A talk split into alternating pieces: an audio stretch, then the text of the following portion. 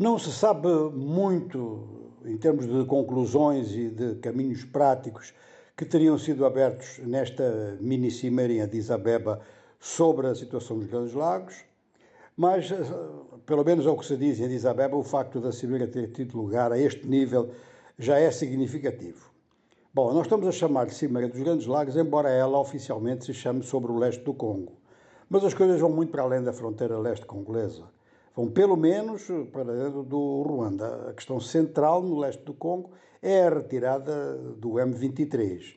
O M23 declara que não é dependente do Ruanda, que negociar com o Ruanda é uma coisa, negociar com o M23 é outra, mas a maior parte dos intervenientes e, sobretudo, o governo de Kinshasa dizem que o M23 é apenas um prolongamento do exército ruandês.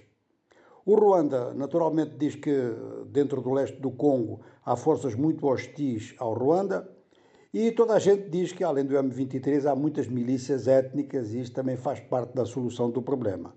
Mas se o M23, que é o peso pesado em termos de forças não convencionais, se retirar das zonas que ocupa, teríamos o relançamento dos chamados processos de Luanda e de Nairobi, ou seja, duas negociações que ultimamente têm estado um pouco na base da letra morta, principalmente por parte do M23, que tem um grande desprezo por isso. Há vários países que não estão diretamente envolvidos, grandes potências mesmo, como Estados Unidos e França, que já declararam em público que realmente o Ruanda está por trás do M23. O abastecimento é feito pelo Ruanda, o treino é feito pelo Ruanda e a fronteira ruandesa é realmente um abrigo seguro quando estão com problemas.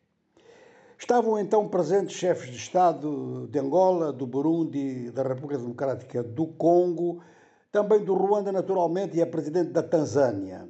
Já o Uganda e o Sudão do Sul fizeram-se representar pelos ministros dos negócios estrangeiros.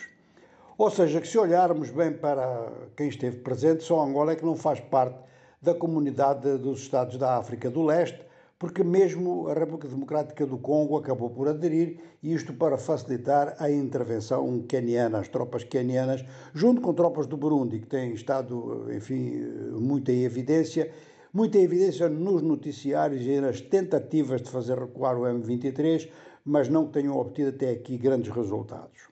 Ninguém quer usar força excessiva, como se fosse uma guerra tipo Ucrânia, Ninguém quer colocar o M23 na posição de grande vítima, isto poderia até radicalizar as coisas em termos de confronto entre os dois países, ou seja, o Ruanda e a RDC.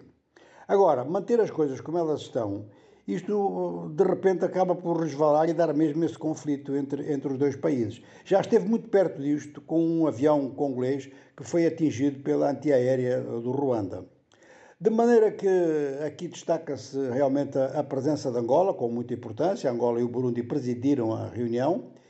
E agora, daqui para a frente, é ir vendo ao conta-gotas, porque infelizmente a informação de, via, de origem diplomática em torno destes conflitos é assim: vem ao conta-gotas e ninguém sabe muito bem como é que as coisas ficam. O que eu sei é que, por exemplo, movimentos sociais do leste do Congo, que estão já muito organizados, são muito experientes na matéria, vão pedir informações porque eh, os combates estão às portas, por exemplo, de Goma e têm atingido localidades onde precisamente estes movimentos sociais não só têm alguma implantação, como tem sido a fonte de informação independente mais segura.